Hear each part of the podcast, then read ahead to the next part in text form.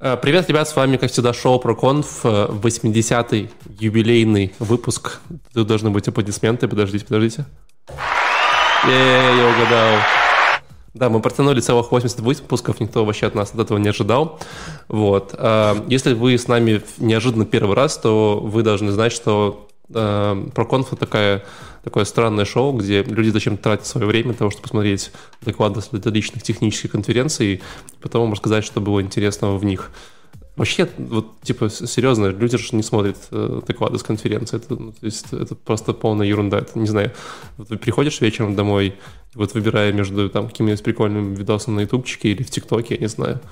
Владик, как, как в ТикТоке интересный видос? Да, вообще мы нормально, мы залипательная очень. То есть там можешь сесть и все, и два часа тебя нет. Просто вот, да. сло. А, а так приходится напрягать мозг и что-то ну, узнавать. Я а... думала, мы сейчас ответим все, что мы не смотрим ТикТок, потому что мы смотрим доклады с конференций. Ну ладно, Нет, Владик, Владик пропускал. Я, зайди я, нормально. Я, я должен был противостоять злу, а не примкнуть к нему. Да. Владик пропускал два выпуска, чтобы изучить ТикТок. Вдруг тоже надо выкладывать наши выпуски в ТикТок. Э, Кстати, да, как, самые первые какие-нибудь моменты такие. Помнишь, бывало такое, Алик? Нет, ни разу не было. Прям... Ни одного не помню. Ну, ну, ну, были, были. Ты еще мне говорил, ничего себе Владика понесло. Я там всякие шутки дурацкие шутил. Потом перестал, правда. Не было такого. А, сегодня мы мало того, что взяли какую-то очень странную конференцию под названием TSConf. Кажется, это конференция по TypeScript, но я не уверен. Вот. Э, так еще пригласили двух замечательных гостей. Э, перед тем, как их представить, э, я вам представлю наших не гостей. Владика вы уже слышали, можешь еще раз сказать привет. Всем привет, привет, привет. Тратили сегодня, да, время, чтобы вы не тратили свое зачем-то. Да, и с нами, с нами сегодня также Алина. Привет. Вот. А, а из гостей у нас сегодня есть Андрей. Привет. И Аня.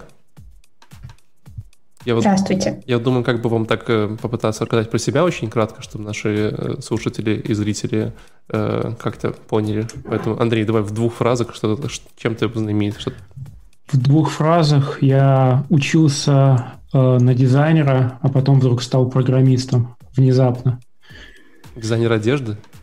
Э, нет, на промдизайнера. На промдизайнера дизайнил всякие сложные поверхности и даже немножко машины, но потом меня что-то затянуло в середине института и даже, наверное, со школы программирования. И вот, и вот я здесь.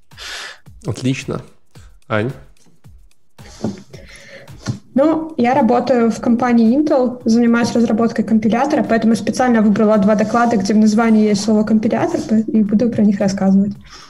Слушай, то есть это вот ты, э, короче, у меня был такой преподаватель в универе, он так говорил, типа, представьте себя компилятором, а тебе даже представлять не надо, да? То есть ты, ты типа сама. Ну, иногда приходится реально представлять себя компилятором, но это опасная штука, может кошмар присниться какой-нибудь. А ты просыпаешься среди ночи, типа, э, там, от, э, такое, типа, стек трейс. Ну, видишь, Валик, ладно еще, если проснулся, наверное, самый страшный кошмар, это если представить себе компилятором, компилировать цикл и никогда не выйти. На самом деле, мне снились какие-то очень странные сны, ну, про программы, и что я вроде что-то, да, или компилирую, или исполняю, ну, это давно было, кажется. Нормально. Нормально. Но у нас сегодня будет еще время. Мне вот реально однажды снилось, что я цикл. Главное, что не даже. Главное, главное, что не рекурсия, Владик. Я вот... Э, э, да, не рекурсия. Я, проснулся с мыслями, что хорошо, что не рекурсия. А правда. Интересно все время узнать было, а что разработчики э, компиляторов думают про рекурсию? Про рекурсию. Хорошая штука, полезная. Блин, я все, время, я все время думал, что вы их ненавидите. Такие, чертовы программисты придумали какую-то херь. Зачем? Ну, а разработчики компиляторов тоже программисты. Да, ну в смысле, знаешь, типа э, те, которые... Э, я был на пару докладов, где типа люди... более где, тупые программисты. где, где, где, да, да, где вот эти вот э, разработчики такие, типа, нафига вы добавляете в массив, типа, строк, э, цифру? Ну это же бесполезно, что за ерунда, типа, что за тупость? Вот, потому что это обычно очень больно.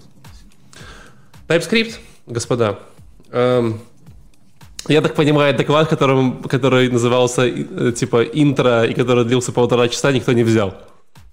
Все такие полтора часа, наверное, нет. типа, я не выдержу. Вот, поэтому э, я предлагаю... Э, кому же, кому доставится эта роль? Андрей, давай ты сегодня как, как, главный человек, который пришел к нам в подкаст, скажешь, что такое TypeScript для тех, кто ни разу про это не слышал?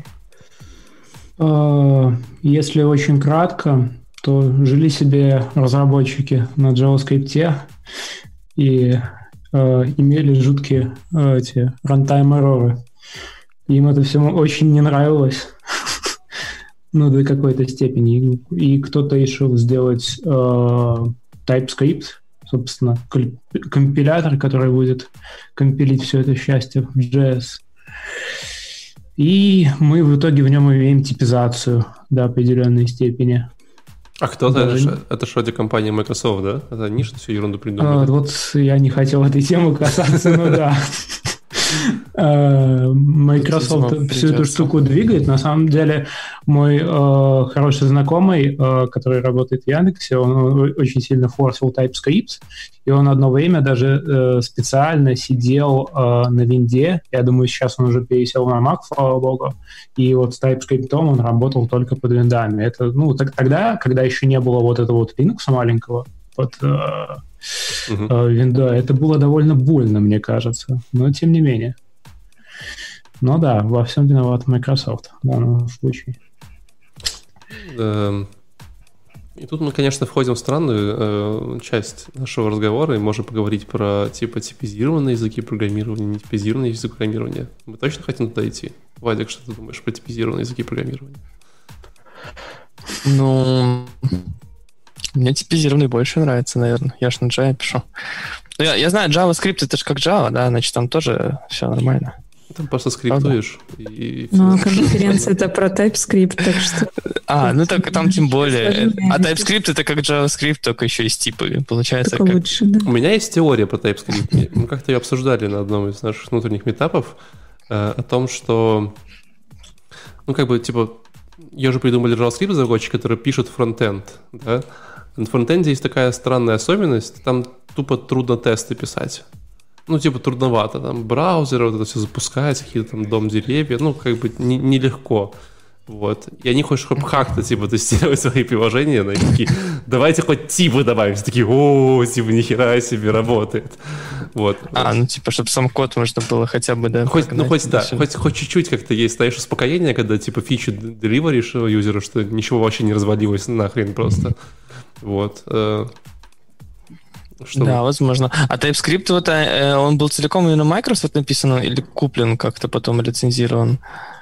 Э, просто Насколько интересно, сообщество этим занималось? самого да. писался Microsoft, но как open source язык.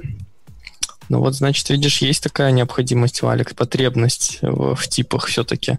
Как бы как бы не говорили все любители я, утиной типизации. Я, я думаю, что просто там тоже, наверное, в компании Microsoft работают full stack разработчики, и они когда C-Sharp переключались на JavaScript, короче, им было просто тяжело очень, mm-hmm. и они типа такие, чтобы не переключаться, чтобы сразу на том же языке писать, они придумали TypeScript и всем почему-то его продали.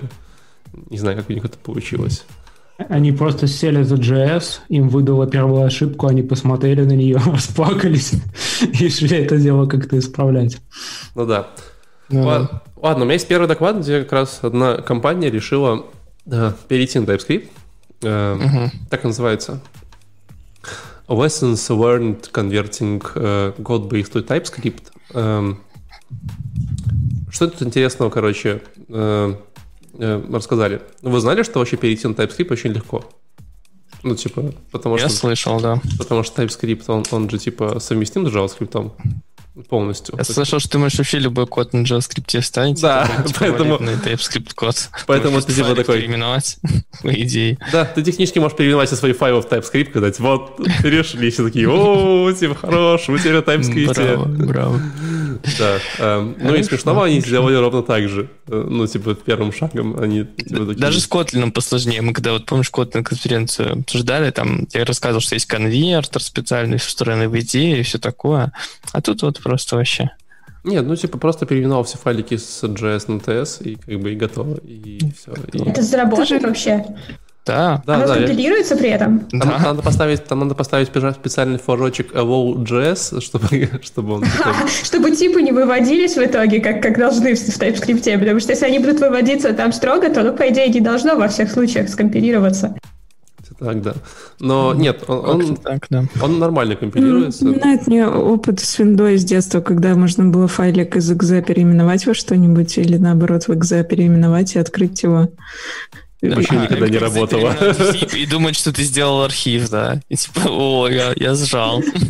Это другая история. Обычно там что-нибудь переименовывалось в что-то непонятное, а потом ты его переименовываешь в exe после того, как скачал из всяких мест стрёмных. И он у тебя работает, и все. Вот такой лайфхак. Мне кажется, Калинов прятал какие-нибудь секретные файлики на рабочем столе от родителей, типа просто переименовывал их в exe, давал им иконку. На самом Что-то деле, не спускается. Лина, там, там же речь в основном не про exe шла, ты просто какой-нибудь свой AV или MP4 переименовываешь в непонятный формат, и тогда никто, кто проверяет твой компьютер, не может открыть это видео. Это другой, другой лайфхак. Ну, это другой лайфхак, да. Ну, в целом Microsoft продолжает в том же духе, возможно. Да-да-да. Так вот, эм, собственно говоря, докладчица Лили, ее звали, она как раз рассказала, что мы сделали в первую очередь э, именно эту историю, просто все переименовали и такие, фу, ну, там не все заработало, правда, какие-то штуки надо было под, под, что-то там подиктовать, но, типа, за день можно сделать.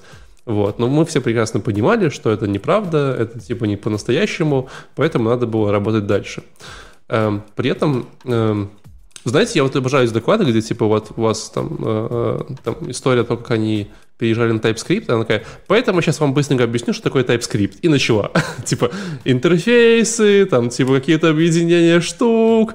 И так, типа, 10 минут. Такой, блин, ну, как бы, ну, я хотел это знать. Ну, Просто, да. Да, просто технически это можно в каждом докладе было делать на этой конференции, и ты, знаешь, открываешь любой такой, типа, ну, давайте еще раз про TypeScript. Такие, да что за, типа, хватит. В некоторых оно так и есть. Да-да-да. Вот. Э, короче, в чем, в чем, что они прикольного делали? На самом деле, наверное, эм, из интересного, то, что она вот рассказывала про TypeScript, как они это все потихонечку тут доводили, э, еще также применимо, допустим, знаете, там, в стиле вы неожиданно обнаружили, что в вашем проекте нет тестов, и вы такие, м-м, надо добавить тесты в наш проект. Да? И не то, чтобы взяли такие и типа э, сидели 4 месяца и добавляли тесты проекта, покрыли все на 80%. Но такого в жизни не бывает. Бизнес скажет вам, типа, вы охерели, братья, типа, что вы там делаете? Вот, поэтому тут всегда э, важен процесс, как это делать так, чтобы все, чтобы вы в конечном итоге пришли в цели. Что, кстати, вы понимали, они начали переходить на TypeScript в сентябре 2018 года и закончили вот ну, буквально, получается, э, условно говоря, в сентябре 2020. То есть, типа, весь transition прошел за два года. Вот, то есть они типа два года методично э, выполняли следующее правило. Э, первое правило э, как бы было очень простое. Если ты какой-нибудь файлик трогаешь в коде, ты переводишь его на TypeScript. Тебе не повезло. то есть ты там сразу там идешь, там добавляешь там какие-то базовые типы, но, но делаешь очень маленький минимум, да, то есть ну, ты не полностью покрываешь вот, типа добавляешь основные типы, там конвертируешь туда-сюда, какие-то импорты, экспорты, все такое, и поехал. Вот. Эм, и чтобы как-то их э, это радовало, они написали бота, который раз в неделю в общий канал э, разработчиков э, кидал статистику, типа, «Хей, на прошлой неделе у нас там плюс 0,3% проекта покрыты там TypeScript, там плюс 0,4%». Ну и так каждую неделю все такие, типа, «О, класс, можно было ставить смайлики в этом». Э, все такое. Вот. Это прикольно. И, и как бы из, из интересного, что они еще сделали, э, как бы там была такая прикольная проблема, э, которая Тут тоже, знаешь, тут как раз эта история, что типа, эй, TypeScript совмещен с JavaScript, все классно, типа просто переименуй файлики, все будет хорошо. А потом они запускают код и обнаруживают, что э, почему-то все компиляции, которые у них э, есть, ну, то есть любые изменения в вашем проекте, которые происходят, они почему-то перекомпилируются 25 секунд. То есть э, разработчики от этого очень сильно несчастливы, потому что там особенности э, самого TypeScript э, раннера. И из-за этого у них вся команда неделю страдала, пока они не нашли, в чем была проблема. Там какая-то очень специфическая проблема, что все экспорты одним способом квалить какой-то глобальный скоп, который там огромный файл создавал, короче, какая-то жуть. Вот. И Э, такое бывает, э, кстати говоря. Э, на самом-то деле, на самом-то деле, э, как бы вот, вот это вот три правила, которые они выяснили, то есть надо как бы потихонечку пере, перекомпиливаться и так далее. Там в конце есть пример, я вот не знаю, кто-нибудь так делает э, в реальном мире или нет. Может, у вас в докладах была такая история. Она рассказывала о том, что у них вот есть разные сервисы, и они между этими сервисами гоняют данные, и вот, и вот типы для этих данных, они как бы, ну, получается, шарят между там одним сервисом и другим. Да? Есть такое? В моем докладе такое есть, есть такое. и в моих, ну, в моей работе такое есть. Так, и что, ну, типа, нормально работает? Ну, если работу брать, э, в докладе вот следующем я расскажу, собственно, если работу брать, у нас это все еще идет на основе GraphQL схемы. Ну да, да. И потом оно из, э, ну, в лучшем случае, там, в некоторых проектах, точнее, в некоторых сервисах, оно из схемы э, генерируется полностью. То есть все, э, все, что есть в схеме, на основе этого генерируется, там, допустим, на TypeScript. Ну, там, да, в основном на TypeScript генерируется э, собственно, для фронта, в частности, все запросы, все, что нужно. То есть это автоматизирует, это круто.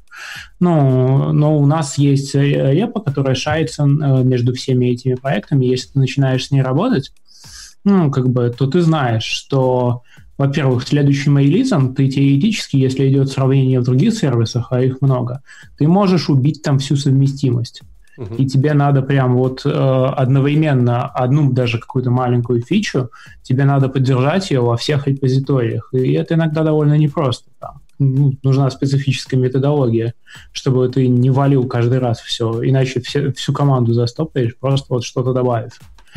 Ну, такое интересная на самом деле тема.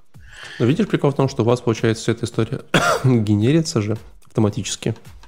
Да. Угу, а, да. а если бы это было руками, это, мне кажется, было достаточно тяжело. Так оно и есть руками местами. В следующем докладе они, они реально руками это Ну ладно, это не буду, не буду забегать на, на следующий доклад, но они так тоже делают, и, конечно же, мир стал лучше и веселее. Э, они там, она рассказывала о том, что вот они там создавали кота, и кот э, почему-то забыли про хвост. В общем, ну, типа, она пыталась сделать какой-то пример, но он получился не очень удачный. типа, кот, ну, типа, без хвоста, да, смешно. Но... А. Эм, еще вот один из интересных штук, она в итоге подводила итоги, говорит, типа, ну вот вообще все стало классно и круто, вот типа мы там запустили наш проект, и вот оказалось, что у нас есть какие-то неиспользуемые функции, которые никто никогда в жизни не использует, пять раз уже написал, и их можно было починить. Э, по-моему, TypeScript не этим занимается, да? Это, это до этого можно было сделать, ну типа вообще не проблема. Э, типа ну, и факторинг произошел. Ну, да, да, да, да, типа, это, значит, все переписали, все стало так хорошо, так типа, так переписали же, ну так хорошо же стало. Вот. Э, и там, и, типа, были какие-то функции, которые, типа, принимали два аргумента, а на самом деле кто-то их там переписал пять лет назад, и он принимал один аргумент, и было непонятно зачем. Вот. И теперь он, ну, нам понятно, что кто-то их переписал. Ищем, ищем кто, видимо, знаешь, жулик э, забрался в проект и переписал. Да, вот. В общем, э, на самом деле, если вам хочется переехать на TypeScript, то просто делайте это потихонечку, не надо врываться в него, как Э, как безумные все, все выходные и добавлять везде типы. Точно будет э, нехорошо. Вот так вот. Ну, я видел обратную сторону таких проектов, когда народ на том же Angular, ну, вот на работе было, э, жили на каком-то проекте на Angular, и там был добавлен TypeScript, его как бы, ну, он был там по умолчанию, но там везде был, ну, не везде, но очень часто Type Any, всеми любимый, и какой-то после этого был TypeScript, как бы сложно сказать. То есть угу. не очень эффективно. Ну, видишь, но, скорее... но файлики все, наверное, были поименованы как надо, да? Ну, там без вариантов, опять же. То есть... Зато на GitHub будет показано, что TypeScript 95%. Шикарно. Зато я пришел в проект, попытался его запустить, и все сложилось. И я там ну, что-то дебажил какое-то время. Ты, просто, ты... просто из-за TypeScript. Как, как в том докладе, да, ты был тем, кто потрогал файлик, и пришлось все переписать. Да, да, да. А, это, это самое ужасное, когда на проекте вводят, допустим, какую-то такую валидацию там на комиты, и если ты берешь, вносишь изменения, ну все, теперь переписывай весь файл. И никто не хочет вообще тогда ничего трогать. А в проекте только один файл. 7 тысяч строк кода. И ты такой, нет. отдельно файлики свои изменения выкатываешь и не трогаешь ничего. А тебе в том тогда что-нибудь, импорт какой-нибудь написать придется, и все, все, все пропало. Поэтому ты пишешь бесполезный код, который никто не Нет, вызывает, ты, пишешь... ты коммитишь постоянно его. Ты пишешь, ты пишешь, короче, такой, типа, э, знаешь, небольшой транслятор, который берет тот файл и регуляркой выцепляет нужные куски и заменяет их на нужные. Вот. И, типа, я, я файл не трогал, он такой же, просто немножечко тут положил рядом. А там проверки будет все равно, он уже есть в комите, уже разницы никакой нет. Нет, нет, так если в комите будет только твой, то есть ты реально файл не трогал. Файл трогает твой алгоритм потом когда-то. Непонятно когда. Тут... Потом когда? Когда он задеплоится? Тут ребята в комментариях ну, да, наверное, спросили, да. зачем нужен TypeScript, нафига. Вот. Э, ну, Они как еще не поняли? Типа неправильная версия, что он помогает, э, как это, э, типа становится лучше, ошибок становится меньше, становится круче. Вот. Но все мы прекрасно знаем, что TypeScript разработчики зарабатывают на 100 долларов больше, чем обычные JavaScript разработчики. На 300. Я просил не говорить. 200 я по себе забрал. Зарплаты мы уже спалили. Ну, просто, типа, знаешь, так звучит типа круче. Типа, тайских разработчиков меньше в этом мире, явно, явно можно э, больше понтоваться. Андрюк, давай ты следующий, э, твой доклад. Окей, сейчас я открою свой план. В общем, следующий доклад был про то, как в одной компании э, решили э, тоже с помощью TypeScript, и они одновременно, получается, решили вводить и TypeScript, и еще вот организовывать вышеупомянутую систему. Компания называется Convoy, она называется, э, ой, занимается ну, она фактически логистикой, менеджментом логистики, большая американская компания, большой стартап, 500 человек штата, они, э, э, получается, ну, насколько я понял, фрактом занимаются там и прочим. Ну, вы знаете, в США много трейдеров всяких, они возят кучу всяких вещей. И они поставляют кучу информации. У них есть микросервисная архитектура, насколько мы видим из доклада, э, и получается, у них как шла вначале разработка? Они сделали какой-то сервис, э, в нем э, были определены э, некие конструкции, которые занимались э, э, парсингом, валидацией информации, там в обратную сторону это также работало. И дальше у них такой bad practice был, они брали просто клонировали сервис, брали вот все, все вот эти вот штуки, которые написали для, до этого, и э, начинали их изменять. И у них получался новый сервис. Ну, что по мне, вот, я не знаю, как для вас, звучит вообще дико. Ну, то есть, я был, на самом деле, на таких проектах, но там клонировались не сервисы, там клонировались, допустим, там, ну, React Native, допустим, application, да, и, ну, может, в этом какая-то логика и была, ну, что ты еще будешь делать? Это называется... Сервисами они, получается, у них мутировали, все становилось разным, они нача- начинали там, ну, отличаться, и в итоге ты, ну, там разработчики начинали сходить с ума. Подожди, подожди.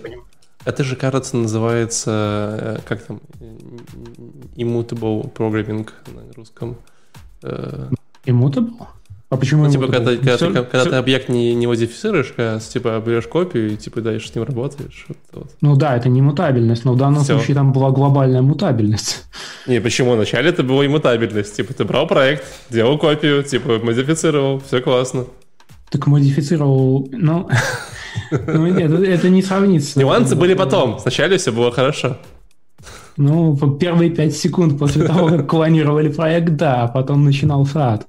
Потому что, ну, сложность же росла там в геометрической прогрессии, если они начинали отличаться хоть чем-то.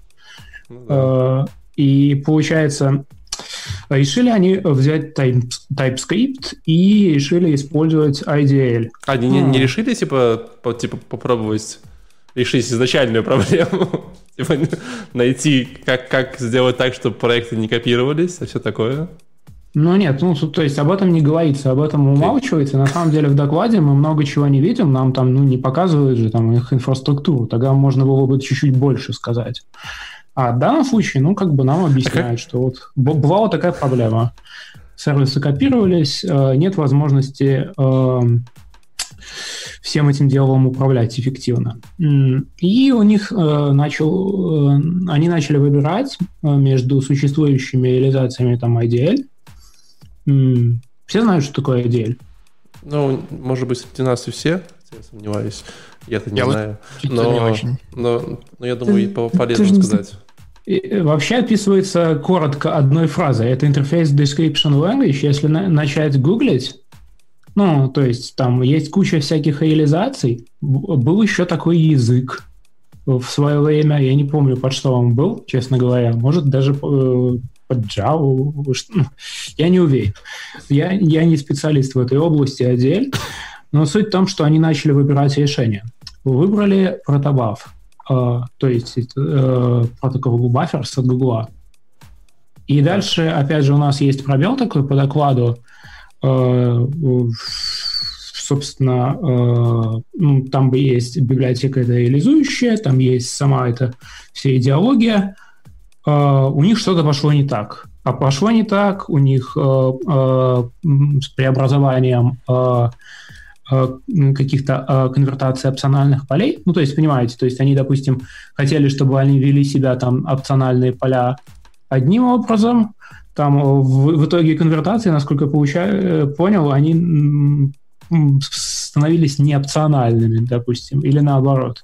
Не указывается, опять же, в докладе, кода тоже не видно, ничего не могу сказать про это. Про табаф я тоже не использовал, может, кто-то имел опыт. Ну и самое ужасное, что не было комьюнити, никто этим всем не пользовался, хотя вроде тема довольно раскрученная и нужна всем.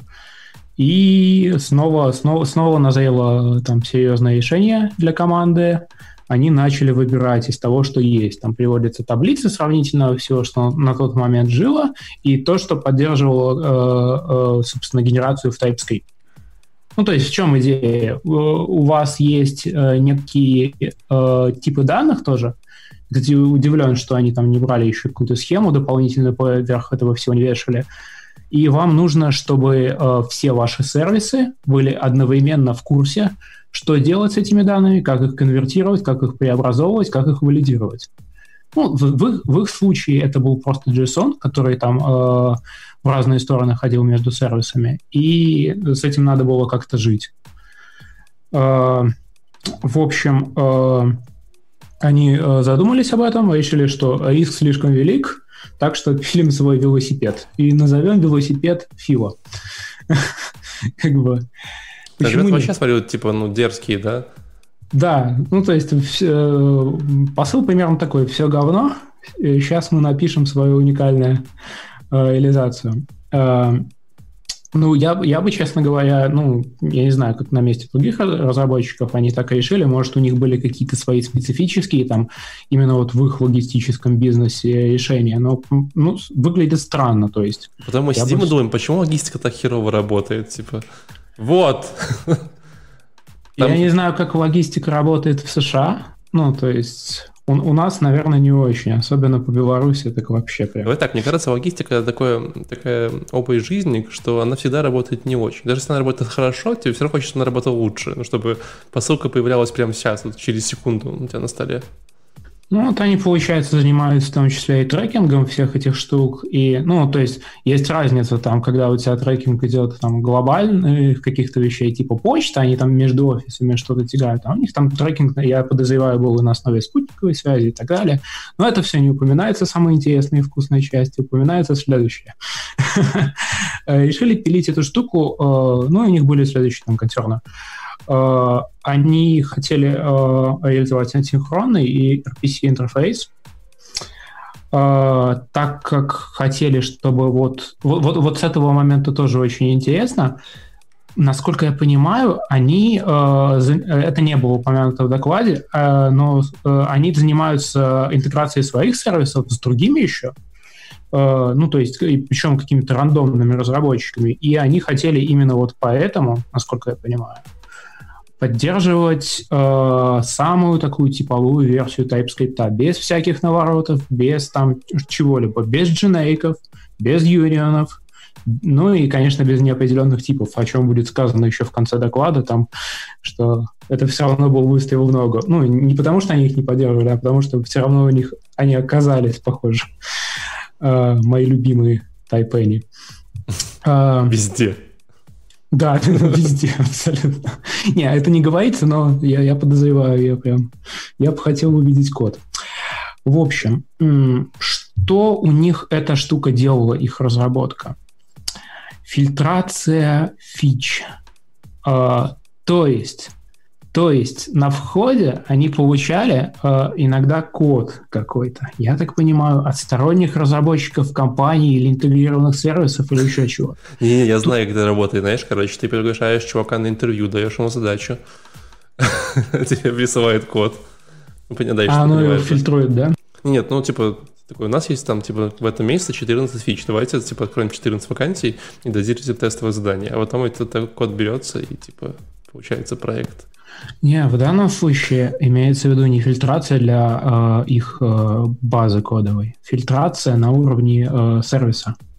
Okay. То есть, то есть э, это, это часть RPC, я так нас, насколько понимаю. Ну, то есть все сложно, но в докладе об этом умалчивается только вскользь. Но я не знаю, может, они под НДА, может, нельзя говорить, там, что будет. Может, ты отправишь Или, там... Исп... Кажется, они под, под МДМА, извини меня, пожалуйста. Да, да, да. Может, ты отправишь просто кусочек э, кода им туда и, и привет. все, ну, как бы удаленная процедура запущена, и, и, и все уже работает. В общем... ты приходишь на собеседование, тебе говорят, «Э, Андрей, здравствуйте. Вы не были когда что вы делаете? Вот, ну, типа, делали в своем вот этом проекте, который мы работали два года назад. Ребята, извините, я по ДМДМА, короче, не могу ничего говорить.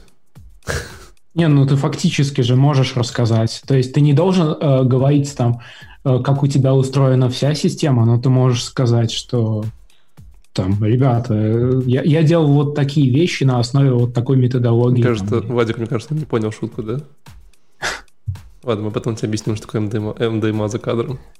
А, окей. В общем... А, это не шутки просто, Валик. Я-то знаю, но это не шутки. Извини. Все серьезно, окей.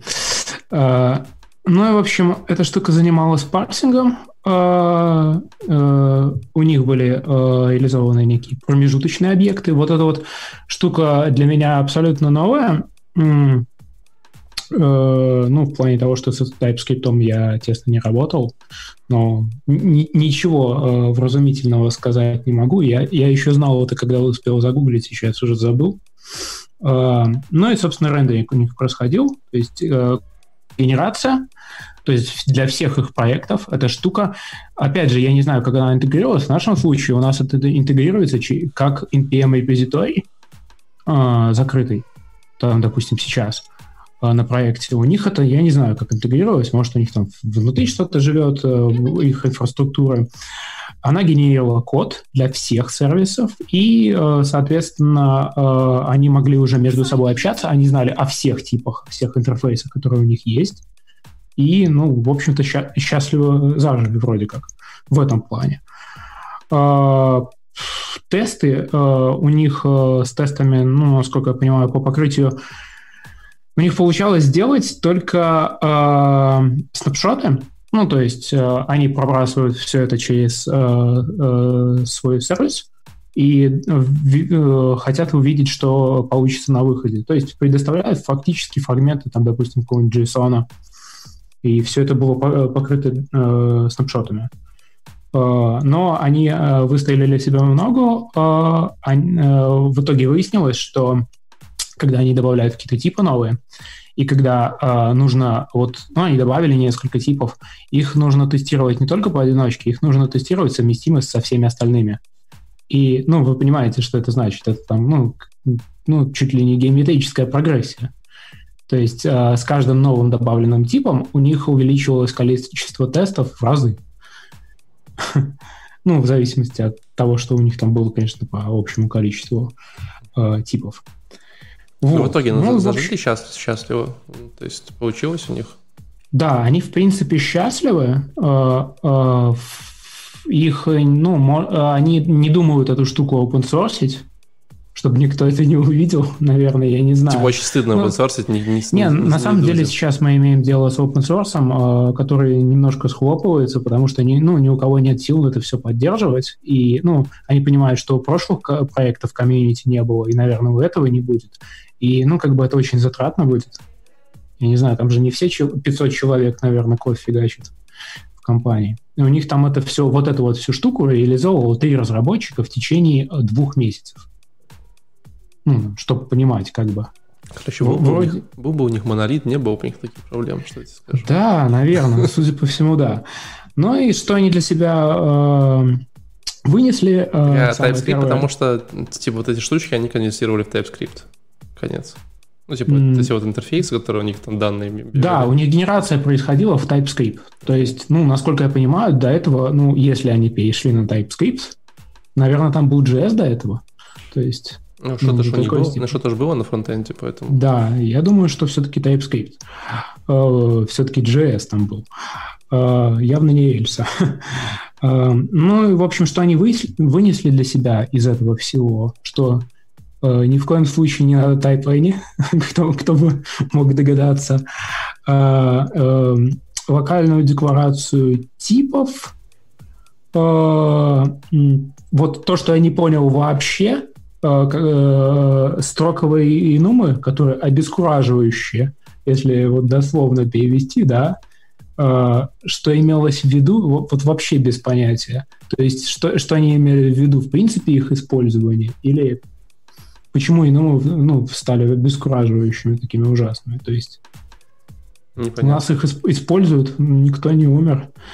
Uh, discriminated union, вот это вот надо будет оставить э, ссылочку да, в TypeScript, довольно классная фича, когда ты можешь по определенному полю, то есть а, определить, ну, то есть фильтруя union, там, что оно на самом деле есть.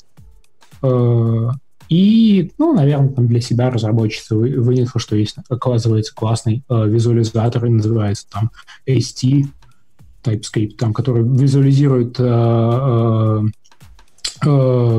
ну, э, компилятор API, получается. Нужная, наверное, штука.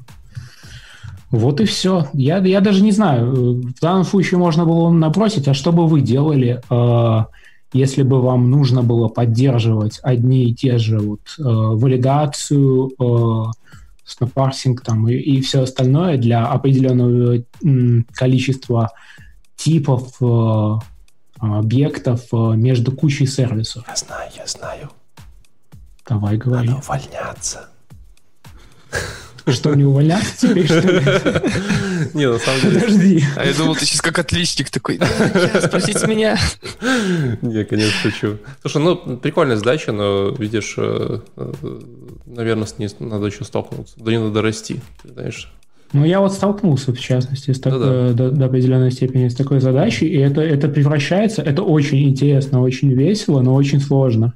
Ну да, сделать это качественно нелегко. Не Просто сложность, она постоянно наращивается, там, и с каждым, там, с каждой итерацией э, там все больше всего и всего и всего, и не всегда есть генерация автоматическая. Вот они сказали, что у них есть генерация автоматическая везде, а у нас нет. Бывает. Я предлагаю побежать дальше. Чтобы... Да, давайте послушаем. Ань, Аню. Да, следующий мой доклад. Мне достался такой неплохой представитель жанра вводный доклад в компиляторы на каком-нибудь не очень большом примере. Его рассказывает товарищ из Блумберга, которому посчастливилось контрибьютить в компилятор TypeScript. Ему, судя по всему, это очень нравится. И он рассказывал конкретно про такую фичу, которая, которую завозят, видимо, в новый стандарт ECMAScript, э, приватные поля. Честно, я на JavaScript и на TypeScript не пишу, поэтому не очень знаю, насколько это нужная штука. Все-таки, видимо, нужная. Про нее достаточно много рассказывал, что она как статически, так и динамически работает. То есть невозможно никак скастить какому-то другому типу объект с приватным полем и потом до этого поля достучаться. По-любому получаем ошибку. И потом он на на том, как, в принципе, работает компилятор, немножко рассказывает и рассказывает, куда нужно что добавить, чтобы вот эта фича получилась. и какие там есть интересные моменты. Естественно, он рассказывает про то, из чего компилятор состоит. Конечно же, про лексический анализатор и про парсер он рассказывает, про немножко деревья абстрактного синтаксиса, что там получается. Честно, это рассказывают везде, где говорят про компиляторы на неподготовленную аудиторию, поэтому я даже не знаю, стоит ли на этом как-то останавливаться, потому что... Я бы, я, ну, я бы сильно, сильно не выублялся.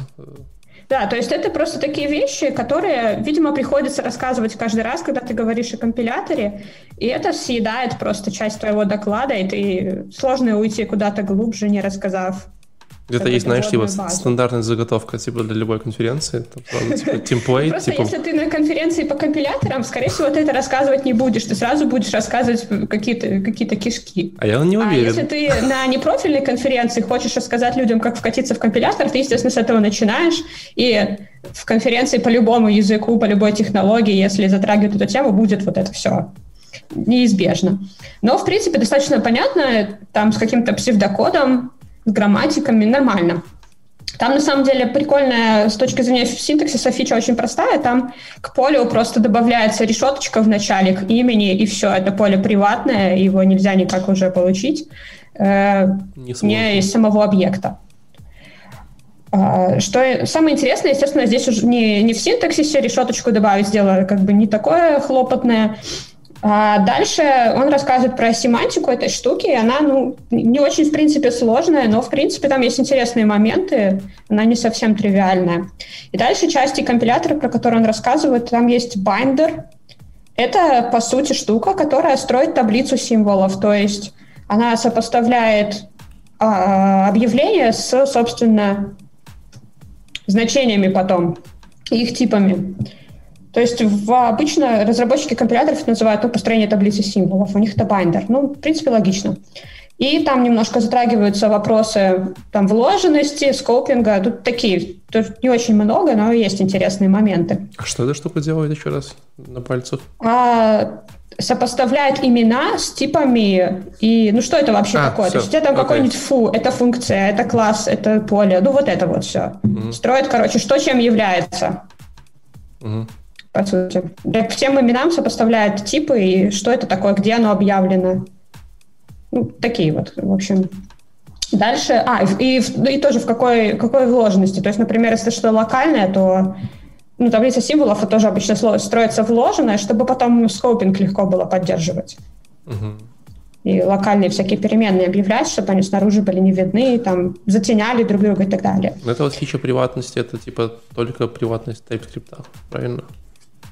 Э, приватные поля. Да, да. Не-не-не, это затаскивается везде. То есть я так понимаю, что это вот следующий стандарт этого ECMAScript, который в JavaScript, получается, будет работать, и в TypeScript, соответственно, нужно втащить.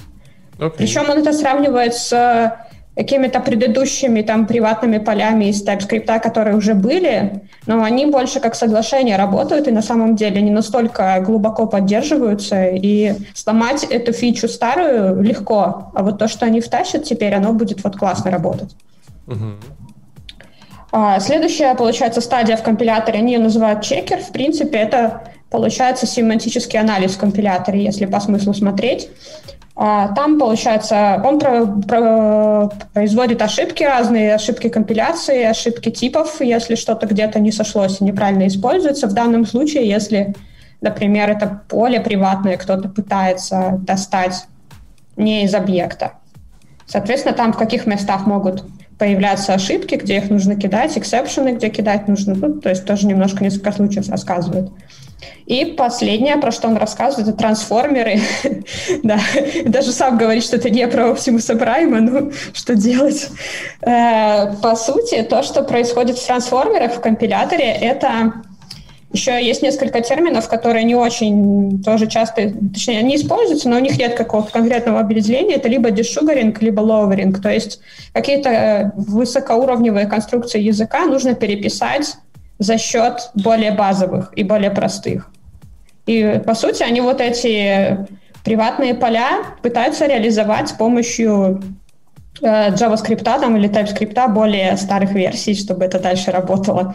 Э, и как это сделать? Они придумали там, значит, э, к каждому получается, классу приписывать map, у которого будет адрес объекта, это ключ, а получается значение этого значения какого-нибудь поля. Точнее, это, да, вот получается мы заводим вместо, вместо поля, как обычного поля, мы заводим map из объекта в значение. Соответственно, Короче, в конструкторе туда адрес передается очень, как ключ.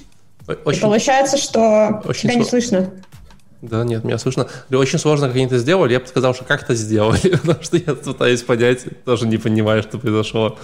Ну, то есть просто получается, вместо того, чтобы заводить поле, они по имени, э, точнее не по имени, а по адресу объекта просто возвращают из мапы значения. Получается, есть одна большая мапа на все объекты этого класса, и у нее вот значения лежат. Странно довольно-таки, но они потом на самом деле это заменили на weak map, потому что просто map, получается, сохраняет постоянно ссылки на эти объекты, они просто никогда не уничтожаются сборщиком мусора. Ну, как бы сделали weak map, получается, что такая вроде как ссылка, но она не считается как за референс лишний. Не знаю, хитрая штука довольно-таки. Еще там несколько было мест про, например, про инкремент такого поля, там тоже какой-то хитрый трюк, потому что, видимо, JavaScript приводит к числу все строки, если сделать в строке инкремент, она станет числом. Что? Я, короче, не знаю, какие-то JavaScript. Я говорил, я говорил, да. Я говорил, что так будет. Любимые штуки. Человек, который впервые э, увидел это, его эмоции, это бесценно. Нет, на самом деле, я, конечно, наслышана про JavaScript, да, но здесь просто как бы, на самом деле, прикольно довольно-таки. Что, а что делать? Как сделать инкремент, если вот мы как только заинкрементили, у нас сразу число получилось? Что, что делать? Потому что инкремент нужно еще сохранить там предыдущее значение, его вернуть, а потом заинкрементить только уже то, что было в этом поле. И там еще какие-то приколы. То есть такие семантика, на самом деле, довольно-таки интересные примеры. То есть, получается, с одной стороны, как вводный доклад достаточно понятно, с другой стороны, ну, мне тоже забавно посмотреть на это было, как они это делают. То есть э, не такое, не из разряда нужно вникать там неделю, а в принципе понятно, в чем прикол, что, что сделали. Довольно-таки интересно посмотреть. Неплохо, да. Можно, можно узнать что-нибудь про компилятор, как работает, и даже, наверное, заинтересоваться и законтрибьютить, если очень хочется. Вряд ли получится законтрибьютить, скажу сразу. Я как-то пытался законтрибьютить компилятор. Эм, Я думаю, ты не один такой. Обычно в компиляторе какая-то там горящие люди бегают, поэтому... Нет, там просто, знаешь, ты такой смотришь, ну, вроде все понятно, открываешь, там, типа, реально какой-нибудь язык программирования, что там такое, а там, типа, тысячи тысяч строк. Ты такой... Да, да, да, там какие-то файлы до 10 тысяч строк, это нормально, да, это, такое. Лексеры с этими тысячами миллионов правил, такой, типа, я, пожалуй, пойду посмотрю сериал. Типа... Это, это нормально, да. Ну, вот он так заманивает на таком не очень сложном примере, там псевдокод понятный у него. Там даже он, по-моему, пример такой приводит, что, ну, как мы смотрим, что нужно в компиляторе поменять. Вот мы построили, там, там можно, типа, напечатать э, синтаксическое дерево до какого-то кусочка кода. На самом деле я тоже что-то похожее делала. То есть я смотрю, что из кода сгенерилось в это дерево, а там на самом деле узлы дерева — это чуть ли не функции, которые в коде нужно искать Ctrl-F, чтобы смотреть, что добавлять. И очень удобно, да.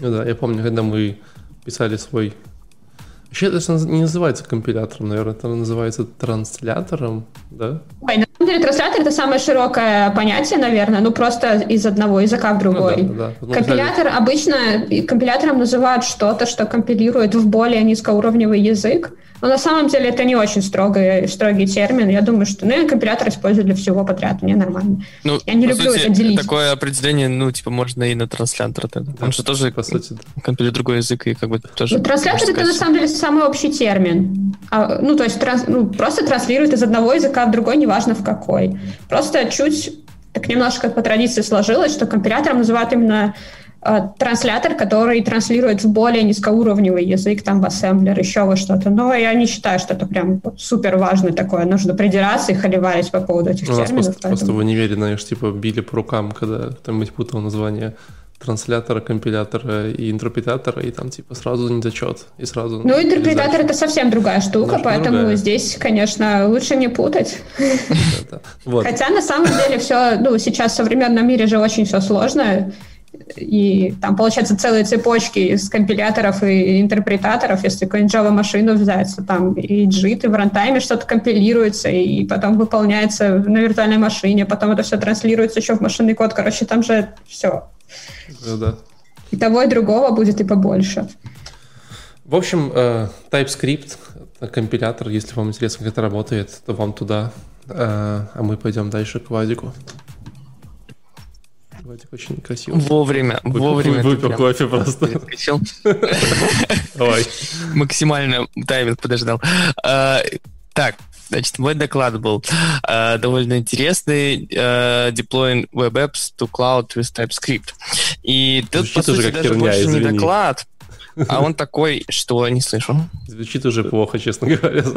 Что звучит плохо? Ну, интересно, кому-то хочется свою приложеньку, типа, в какой-нибудь клауд запилить. Ты знаешь, как, типа, для всех. берем любую популярную тему на любой конференции, добавляем with TypeScript, и, типа, идем туда. То есть... Ну, да. Примерно так. Ну, собственно, это не значит, что доклад бесполезный. А, тем более, он был сделан в формате такого типа воркшопа, то есть э, с лайфкодингом, с э, помимо слайдов и прочее. Э, два чувака одновременно э, рассказывали один из них точно работает в Microsoft. Да, кстати, это доклад, э, на котором вот без упоминания фирмы на букву М не, тут не получится никак. Тут даже можете считать прям референсы, потому что это прям вот пропитано будет везде. Но это даже забавно. Вот, в общем, один из них, Джон, точно работает, другой Крейг мне показалось, что да, но я точно не помню, но это даже не суть. А, смысл в том, что они вдвоем тебе рассказывают, показывают, такой воркшопчик проводят, как вот э, от э, какого-то кода взять и свою, свою приложеничку э, запилить в клауд. И довольно полезно, удобно. Я бы посоветовал, на самом деле, его посмотреть, тем более они так с юморком все рассказывают. Ну, а теперь давайте рассмотрим, что именно было там. Значит, взяли они приложение, которая на каком-то майкрософтском сервисе для обучения типа Microsoft Learn или что-то такое. Вот, его можно просто там оттуда взять, скопировать копировать. А, естественно, естественно, его на GitHub оно опубликовано, и скопировать его надо было с GitHub. Естественно, редактируешь что там, если какой-то конфиг, то в Visual Studio Code. Вся презентация показывается в PowerPoint, а ссылки открываются в Edge, и заливается все на ажуре. Ну, еще не устали, да? То есть сказать, что это, это такой там первый, типа, 5 Но, подожди, но, но, самое классное, самое классное. быть облом, что э, у разработчика был Mac. Да, самое главное, что у разработчика Mac, и там видно, и ты такой, Я угадал. Да, да, да, ты даже не смотрел. Да. Я не смотрел, вот, да. еди, Единственное, то есть на, был Mac, да, но на нем был и PowerPoint, и Edge, и все такое, вышла и прочее, прочее, прочее, но был Mac, да. И сверху был Skype, э, видно значок Skype. А, вот.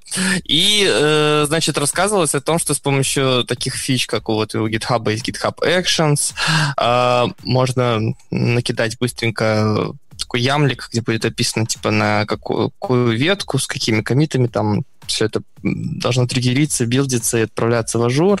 Э, показано было, как, собственно, на, на Azure е это все запускается. Там, э, как там это называлось, static... Э, Короче, какая-то система в Azure е, которая умеет хостить типа статические веб-сайты, потому что для простоты решили не показывать там ничего связанного там, ни с базой, ни с API, просто как бы такой статический, э, статическое фронтенд приложение простенькое. Вот, несколько раз там не получалось, но это даже всегда такой шарм лайфкодинга, когда там что-то не то не получается, потом тебе кстати... на другой ветке там что-то переделывают. Вот, это, это забавно. Ну и в целом в итоге это все получилось, все залилось, как бы TypeScript, да. Хотя на самом деле от TypeScript там одно, конечно, название. Э, просто потому что тот проектик, который они копировали, там, да, у него есть типа основная ветка и подветка, которая типа slash TS, где там то же самое приложение написано только на TypeScript. То есть если они бы даже буквально на эти три символа ошиблись, то сделали бы то же самое все, только, только JavaScript. Вот тут, да, JavaScript. А, задеплоили бы. Вот, ну, а так интересно, мы знаем, что это сделать легко, просто. Вот про эти, кстати, GitHub Actions я вот даже раньше особо не знал. Ну, то есть я видел эту вкладочку, что она там есть. В смысле? Ну, я видел, что она там есть, как бы я примерно представлял, но я помню еще раньше Travis, по-моему, для такого использовали. Вот. Видите, что, дорогие слушатели, вот делают с людьми, когда они прогуливают про конф? 2020 да. заканчивается, а человек про GitHub Actions не знает.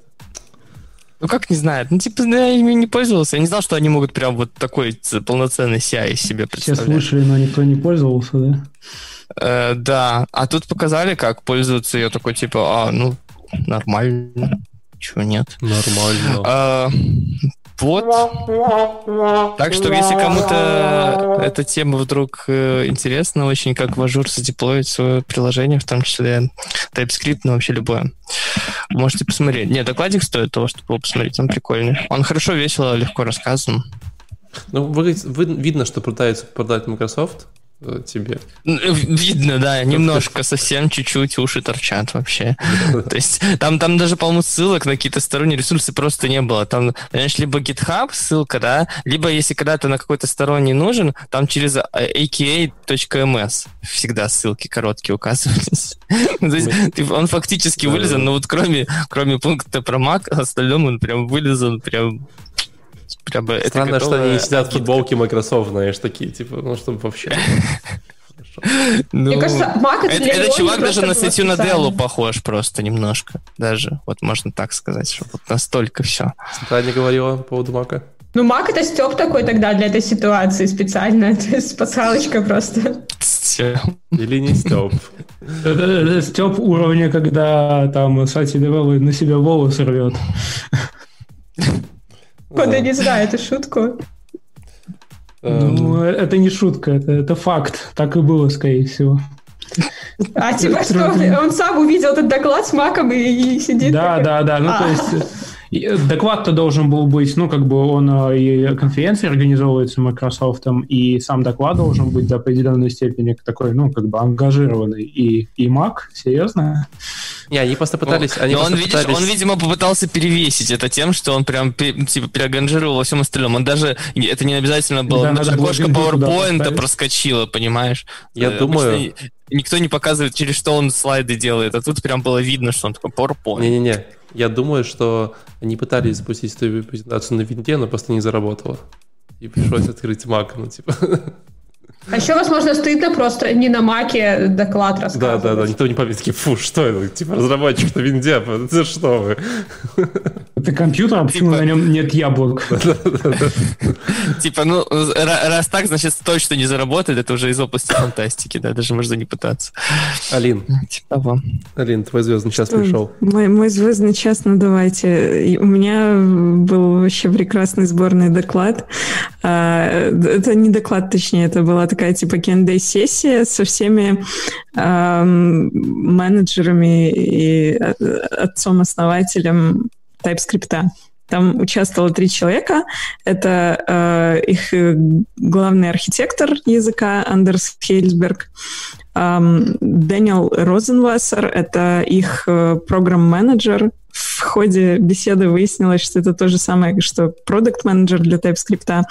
Э, и э, Райан наверное, так читается его фамилия, а, он инжиниринг-менеджер. Вот, в общем, они а там можно? всем таким топ-менеджерским составом засели. А можно, а можно, а можно я, типа, смоделирую как бы, как бы сценку из этого? Ты хочешь сценку? Ну, давай. Да-да-да. Как звали создателя э, TypeScript? Э, кто из них? Андрес. Андерс. Андерс. И Андерс. такие, Андерс, а как вы придумали вот TypeScript, скажите, пожалуйста, очень интересно. Он говорит, ну как, ну я, ну вот лежала книжка по C-Sharp у меня на столе, я как-то подошел, думаю, ну неплохой язык, ну вот так и придумал. Ну, вообще-то, как бы, он и C-Sharp тоже придумал, если что. И книжку сам написал. Мистер Хансберг вообще вроде как как по мне, один из самых успешных дизайнеров языков пока что, из всех, которые вообще хоть немного в продакшене сейчас. Придумал два? То есть он, насколько я помню, он еще к Дельфи руку приложил, да. который достаточно был популярен вообще. Так, а вот, а вот сейчас все плохо стало. Ну, в смысле? Все, все его языки. Ну, до сих пор ну, же еще его языки нормально Не, реально, на Delphi сейчас еще так вообще нормально есть. То есть Delphi взлетел. Ну, сейчас он немножко уже подумер, но, по крайней мере, для своего времени он имел успех. Потом C-Sharp. C-Sharp, ну, ну, хорошо, ну, тоже хорошо получилось. Потом, ну, в смысле, он популярен, им пользуются. Там еще есть, там еще есть был, там Ты еще же был. не знаешь ничего про C-Sharp. Там еще был J++. Я, я вообще-то синтаксис Kotlin тоже знаю, что я не знаю про C-Sharp. Короче, все его языки так или иначе более-менее взлетают. То есть он реально в этом смысле прям супер успешный по сравнению с там, ну, я не знаю больше таких людей, кто вот прям три языка неплохих сделал. Ну да. Ну да, это правда. Но вообще, вообще Обычно... на, на самом деле ты еще забыл про Турбо Паскаль, который он тоже придумал. Ну, Турбо Паскаль, он тоже... Я просто, я только про эти три знаю, я не копала дальше. C-Sharp, Возможно, он еще и оттуда идет. C-Sharp, Delphi, Turbo Pascal, э, TypeScript. А, то есть он, он реально, uh-huh. наверное, сейчас самый продуктивный из дизайнеров языков общего назначения, которые, ну, вот реально используются, а не просто там какие-нибудь эзотерические там или что-то. О, нам, кстати, кофе, кофе занесли. Да, там Дима, пока, пока, пока мы болтали, Дима нам... Спасибо, Дима, за, за, нашу, кофе. за наше счастливое детство и вкусный кофе. Да, так вот, э, заседали они таким прикольным составом, и у них еще был такой немного тролль-ведущий, который дико смешно шутил. Поэтому э, само шоу очень достойно внимания. Я рекомендую каждому. Я просто ржала в голос. Особенно прикольно там было, мы еще, может быть, до этого дойдем.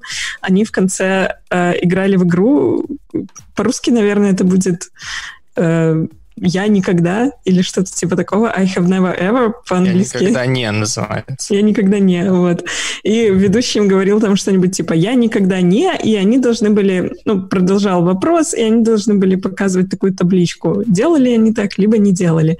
И это было довольно смешно, потому что там были всякие палевные вопросы, типа «А, я никогда не мержил пиар без того, чтобы предварительно его действительно заревьюить. Вот, кстати, это был единственный вопрос, на который они ответили, что они действительно так никогда не делали. Вот остальные вопросы, типа там... Что? Слабаки. Да, остальные вопросы, типа, я там копировал э, код со Stack Overflow, э, я э, там, не знаю, мечтал о том, чтобы этот тикет просто самоиспарился, или там, поминал э, Брэндона Айка в Суе по поводу его ранних решений для JavaScript. Это было довольно забавно. Вот, так что точно советую всем посмотреть. А, они, на самом деле, рассмотрели не очень много вопросов, буквально вопросов может, ну, с десяток, там, штук восемь где-то вот я так себе тут выписала. А, и э, в целом, с одной стороны, может, не очень интенсивная дискуссия, с другой стороны, ведущий постарался покрыть такие все самые-самые э, животрепещущие э, вещи. Например, он спросил их э, о том, я так понимаю, что этот вопрос у них э, спрашивают каждый год, спросил их, э, что они планируют делать для WebAssembly. И вот это на самом деле довольно любопытный момент, потому что они там сначала что-то отвечали, отвечали, а потом Андрес сказал такую интересную, ну, как интересную, очевидную мысль о том, что а зачем вообще TypeScript TypeScript WebAssembly. WebAssembly нужен каким-то языкам для того, чтобы, э, по сути, имплементироваться в JavaScript. А TypeScript, он и так уже это умеет делать. Зачем как бы нам еще нужна какая-то дополнительная вариация имплементации для того, что у нас и так есть по дефолту в языке? Ну и, в общем, таким образом он ответил как бы на то, что они там в WebAssembly не особо собираются чем-то заниматься. А, вот. И договорились о том, что к ним придут с этим вопросом еще через год. А, там был у них вопрос и про Янамы, про которые вот Андрей ты сегодня тоже говорил. А, вопрос звучал следующим образом. Неужели а, стринги намы такие уж ужасные, и я совсем-совсем не должен их использовать. А ответ заключался в следующем. Они не сказали, что это что-то ужасное, но суть в том, что они как бы себя изжили. То есть, когда эти стринги намы завезли в TypeScript, JavaScript был какой-то там еще супер-супер молодой, там не было никаких эм, решений. Ну, то есть стринги нам — это не фича JavaScript. Это что-то такое искусственно созданное именно э, создателями TypeScript из того, что вот они э, объяснили. И э, получается, что э, сейчас в языке в JavaScript есть возможности какие-то более как бы более нативные возможности решать те же проблемы, которые решал когда-то Enum String. И поэтому э, его использовать не рекомендуют, но э, деприкетить его тоже не будут, потому что, ну, это может как-то там повлиять на обратную совместимость, да, для тех, кто уже э, использует enum string именно в TypeScript. Вот, поэтому э, тут тоже такой был момент, видимо, который всех долго и давно волновал в комьюнити. А в таком вот духе они обсудили еще несколько вопросов, поговорили о том, как они работают над э, спекой компилятора, поговорили о том, каково это быть э, продукт-менеджером для языка программирования. Спойлер, никто не знает. Просто делай то, что тебе нравится, и то, что кажется приносит пользу, да, и пока команде так тоже кажется, то все класс. А, вот. В общем, 30-минутная беседа, э, очень веселая, всем советую посмотреть. Точно понравится. Нормас. Двигаем дальше. даже захотелось глянуть. Мне кажется, в формате подкаста можно послушать очень неплохо. Да, ну так и есть. Поехали дальше. У меня супер маленький доклад дальше. Он сам по себе был 15-минутный. Вот, вот у нас уже э, у Владика был супер продажный доклад про, от Microsoft, а у меня второй. Я нашел его. Э, он называется TypeScript и GitHub Code Spaces. Кто-нибудь знает, что такое GitHub Code Spaces? Все слышали, тоже никто не пользовался. Я, а я, они я... сейчас не, не пускают туда, там еще закрытый бета-тест, да? Ну я, ну, я тоже такой, типа, GitHub код... Да, что-то такое было, но фиг, я уже не помню, я, что Я туда это. стучался, меня туда не пустили. Да. В общем, э, GitHub Code Spaces, э, кратко на пальцах, это такой э, Visual Studio Code, в смысле какой-то редактор, только прямо в GitHub. Типа вы можете зайти в репозиторий ткнуть типа код Spaces, и там бух-бух, и типа у вас там сразу и виртуальный, там, там знаешь, типа виртуалочка завернется, и сразу код, и подсветка, и сразу оп, работает. Вот для кого это все? Типа, вопрос. Зависит от реализации, на самом деле, потому что, ну, вот представь, э, опять же, вспомним моего хорошего товарища из Яндекса, э, ему нужно работать в Visual Code, ему нужно Э, работать, э, допустим, с кучей билдов и прочим.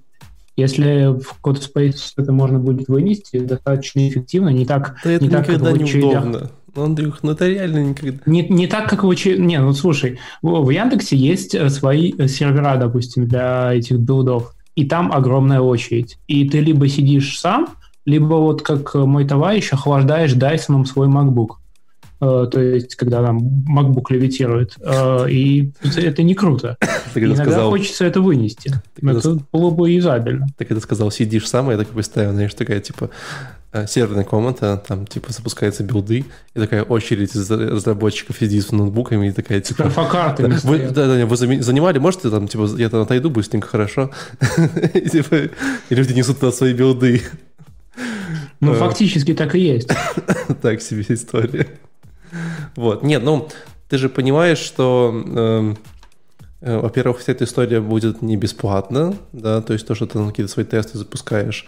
Во-вторых, скорее всего, тебе там реально дадут какой-нибудь супер крутой эм, крутую тачку в CodeSpaces, это, скорее всего, будет что-нибудь типа 2 ядра, 2 гига, 2 яйца, вот это все, и типа, ну, как бы... Ну, может, я хочу, смогу хоть в параллель какие-то билды запускать, потому что, ну, хоть что-нибудь, э, потому что, ну, вот некоторые берут, допустим, выносят вообще... Э, у вас кода есть такая фича, может, кто-то знает, э, можно использовать внешний сервак, как бы, чтобы совсем работать, и тут тоже вариант. То есть, я думаю, они на чем-то базируются, когда вот эту вот штуку продвигают. Может, ну, короче, история с FBDE для меня всегда все еще непонятна. То есть, там, мне кажется, если ты случайно э, сидишь где-нибудь на пляже в Таиланде, у тебя один какой-нибудь iPad, и там, типа, ты решил чуть-чуть попрограммировать, у тебя ничего не было, ну, но реально в жизни, как бы, ты, скорее всего, все поднимешь локально и будешь там все как-то запускать. Я так на пляже КДО поднимал обычно. Ну, типа, ну, то есть... Да, но не, не то, чтобы сейчас и пляжи актуально для многих людей, не доедешь.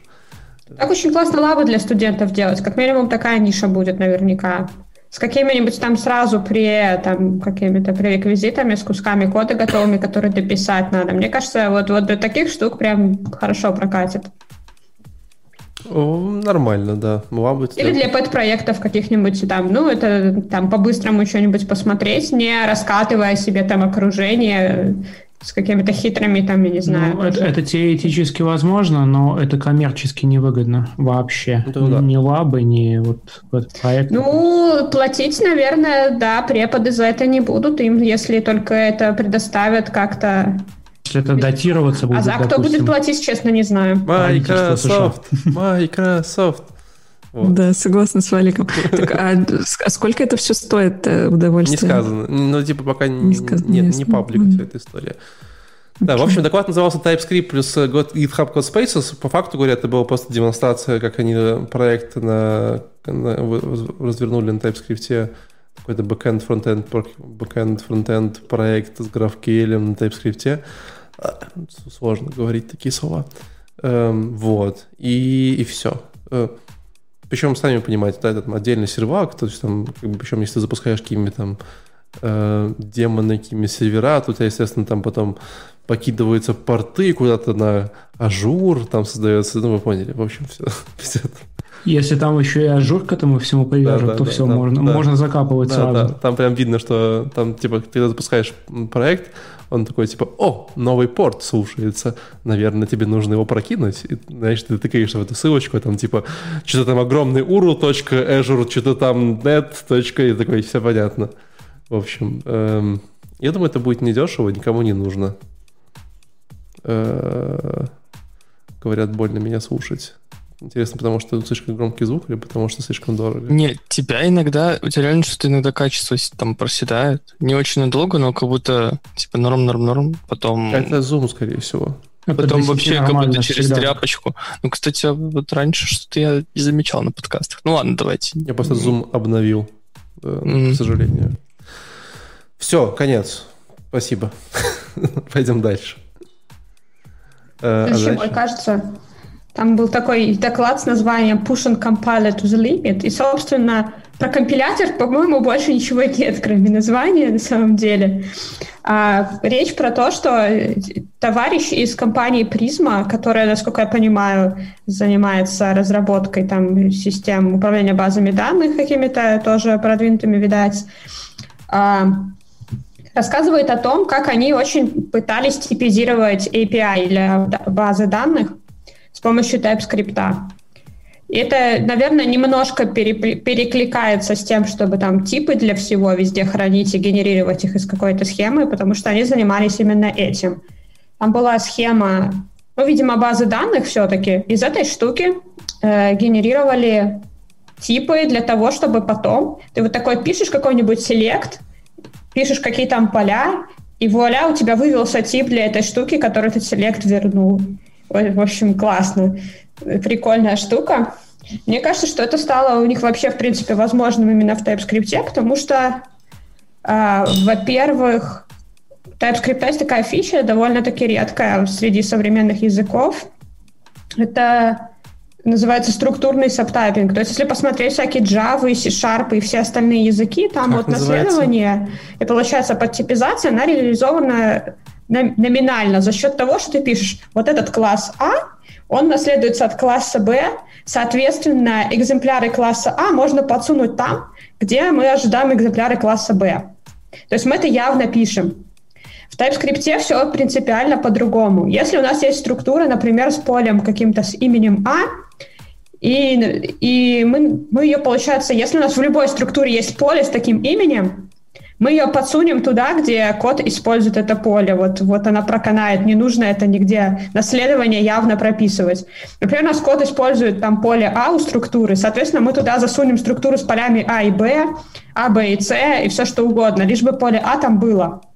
То есть вот структурное по смыслу мы не описываем это явно, но если у нас в наличии нужные элементы, значит этот тип прокатывает.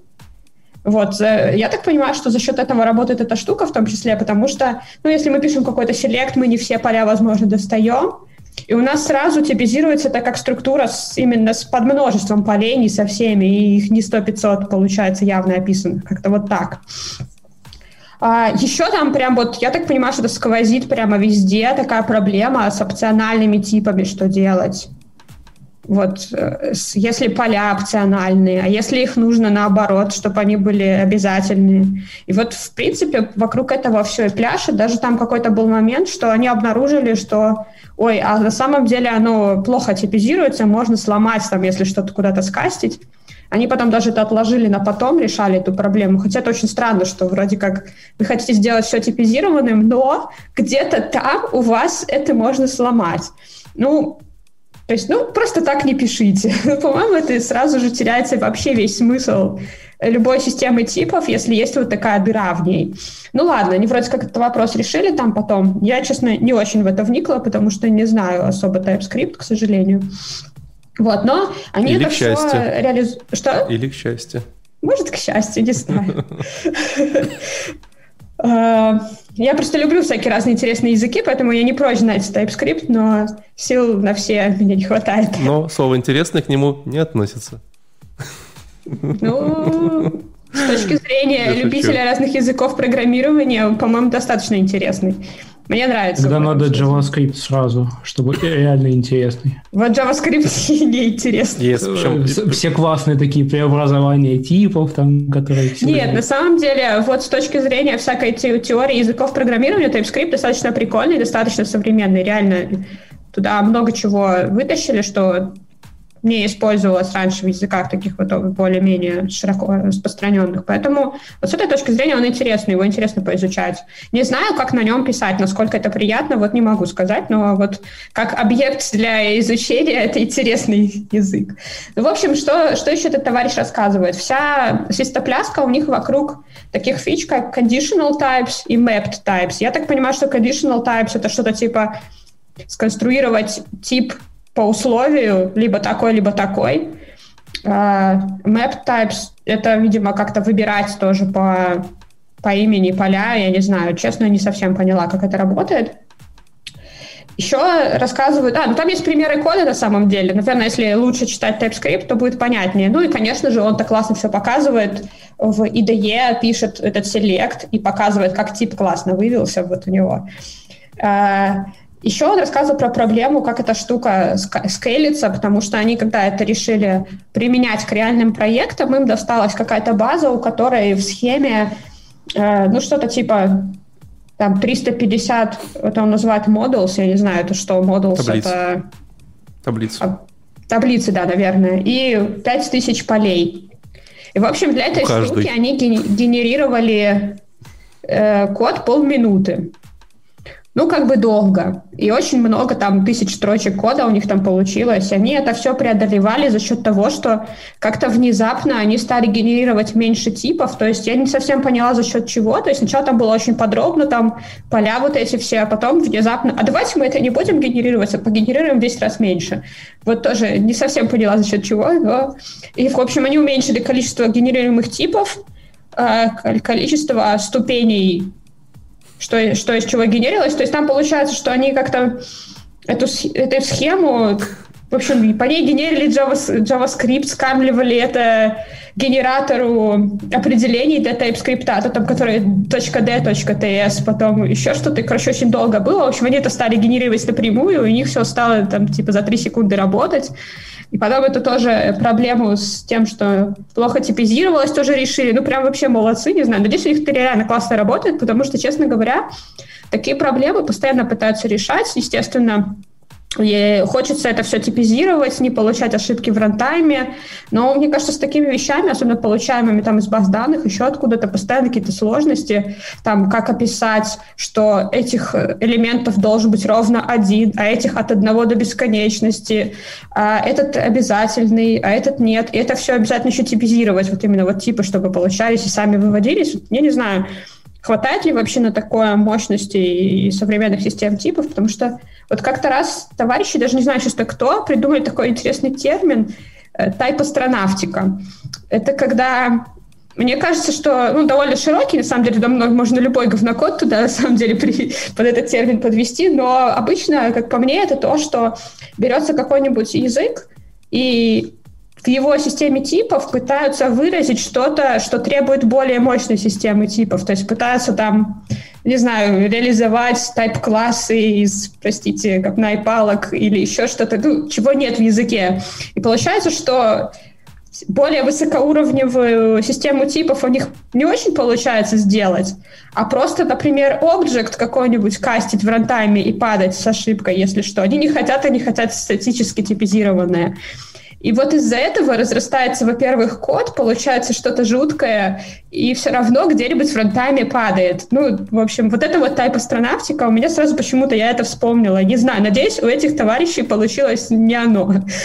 Вот. Но ассоциация прямая. На всякий случай посмотрите, может, реально полезная штука.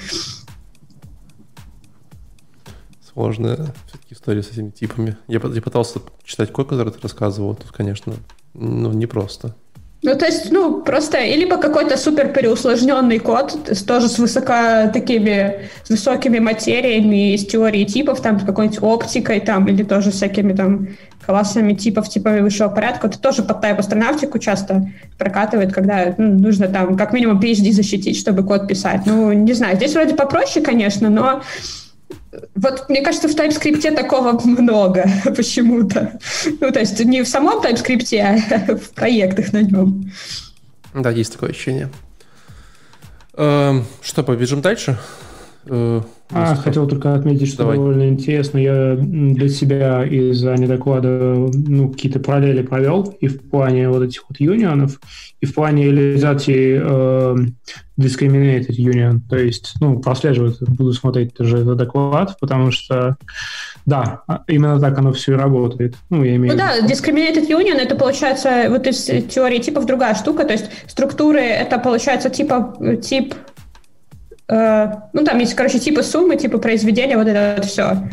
И вот это, получается, вот эта математика из э, теории типов, она начинает появляться в языках современных. Раньше этого всего не было, а сейчас вот... Ну, Discriminated Union классная штука, они много где есть достаточно. Тоже удобно, опшены те же на них удобно делать. И не только. Но на самом деле есть довольно тонкий момент насчет того, когда Э, с помощью них пытаются доставать что-то из баз данных, и все равно получается куча слоев, каких-то преобразователей, и все равно при этом какие-то поля не пришли, и все сломалось. Не знаю. Ну, интересная, полезная штука, но вот именно как к базам данных это применять. Мне кажется, что все равно взрываются периодически люди на этом с разными языками. Писал, писал на TypeScript и взорвался. Алин, поехали к тебе. Что там у тебя? Ой, у меня такой нишевый, очень, э, очень легкий докладик. А, кстати, по поводу нишевости, я обратила внимание, почему-то у этих докладов очень маленькое количество просмотров доклада, который сейчас буду рассказывать, у него 117 просмотров, и мне показалось, что это очень мало. Но я там видела какие-то стримы, доклады, может, правда, это музыка была, где там по 32 просмотра, какие-то вообще буквально десятки. А, это довольно любопытно. Microsoft со всей своей этой, э, со всем своим бэкграундом, со всеми своими э, маркетологами, бюджетами и выверенными докладами почему-то льет трафик на, на свои видосы. Это странно. Вот, ну ладно, это отступление. Так вот, а, рассказывал доклад э, довольно известный в сообществе товарищ Орта Терокс его зовут. Кстати, он был в Минске, где 2015 году на Mobile Optimized. Он э, в то время продвигал эм, ну, не, не продвигал, а был активным э, членом сообщества э, iOS-разработчиков. Он там, по-моему, ранал свой какой Heads в Нью-Йорке, если не ошибаюсь. И э, вот по этой вот теме приезжал к нам с докладом евангелировать что-то про iOS. А сейчас он рассказывал тоже тему, связанную с сообществом, э, о том, как... Э, можно добавить какой-нибудь прикольный плагин в TypeScript Playground. Если вы зайдете на typescript.lang.org slash play, вы попадете в Playground, то есть это такой эм, в браузере эдитор, редактор, где вы можете что-нибудь писать на TypeScript. А, и там справа есть а, такая панелька, а, и в ней можно выбрать вкладочку Plugins, и в этих плагинах э, чуть-чуть промотать, почитать, про что там написано, и выбрать какие-нибудь очень прикольные штуки. Например, там есть плагин для того, чтобы показывать э, слайды прямо здесь же, в этом плейграунде. А, или там есть плагин, который называется Vim, то есть он вам дает возможность э, пользоваться вимовскими э, всякими шорткатами прямо в плейграунде э, TypeScript. Либо прямо самая-самая вишенка на торте — это плагин с Clippy, Клиппи. Э, вы знаете, да, кто такой Клиппи? Это скрепочка майкрософтовская из 95-го, э, которая будет э, у вас прямо в плейграунде показывать вам, говорить что-нибудь типа «У тебя три ошибки», там, что-то ты написал не то. Вот. Это все вообще дико забавно, и эм, когда он это показывает, хочется, может быть, даже действительно придумать какой-нибудь свой прикольный плагин для этого плейграунда. Ну, а дальше доклад у него становится такой супер практический. Он рассказывает, из чего все это состоит. Сам плейграунд состоит из двух частей. Это, собственно, плейграунд и песочница. Песочница — это вот та зона, где, где сам, сам редактор, да, где вы пишете код, а Playground — это вся оболочка, весь интерфейс, там с менюшками, вот с этими э, панельками, со всякими разными возможностями выбрать плагинчик или что-то, что там еще у них есть. А, а, сам редактор у них бежит на Monaco, это тот же а, тот же самый редактор, который, э, на котором работает VS Code. Вот, эм, ну, интерфейс Playground сам доступен благодаря тому, что когда-то были созданы плагины либо официально командой Microsoft, либо кем-то из э, сообщества, и вот поэтому он так выглядит. А дальше, а, кроме плагина, ой, кроме Playground и э, песочнице, там есть какие-то более уже такие низкоуровневые внутренние штуки, например, TypeScript VSF, э, VFS — это, по сути, такой э, API к компилятору, которым, эм, скорее всего, придется воспользоваться, если вы соберетесь э, разрабатывать свой плагин. А, ну и еще он рассказывал, рассказывал про API плагина. Там есть какой-то определенный набор правил, которым должен соответствовать ваш плагин, чтобы нормально подключиться к этому плейграунду. Это все нужно учитывать. Ну и потом у него пол доклада идет э, лайфкодинг-сессия. Он пишет плагин в лайве. А если вас это заинтересовало, то, конечно, обязательно посмотрите и напишите обязательно свой плагин к плейграунду, что-нибудь уровня безумства клипе, чтобы всему сообществу было весело и приятно э, пользоваться плейграундом TypeScript. Вот. Замечательный доклад, по-моему. Да, выглядит хорошо. Скрепочка. Хочу себе скрепочку, которая говорит, сколько тестов упало, когда пишешь код. Мне кажется, вообще было бы идеально. Еще в экранчик как стучит, помнишь? Да, да, да. Все упало.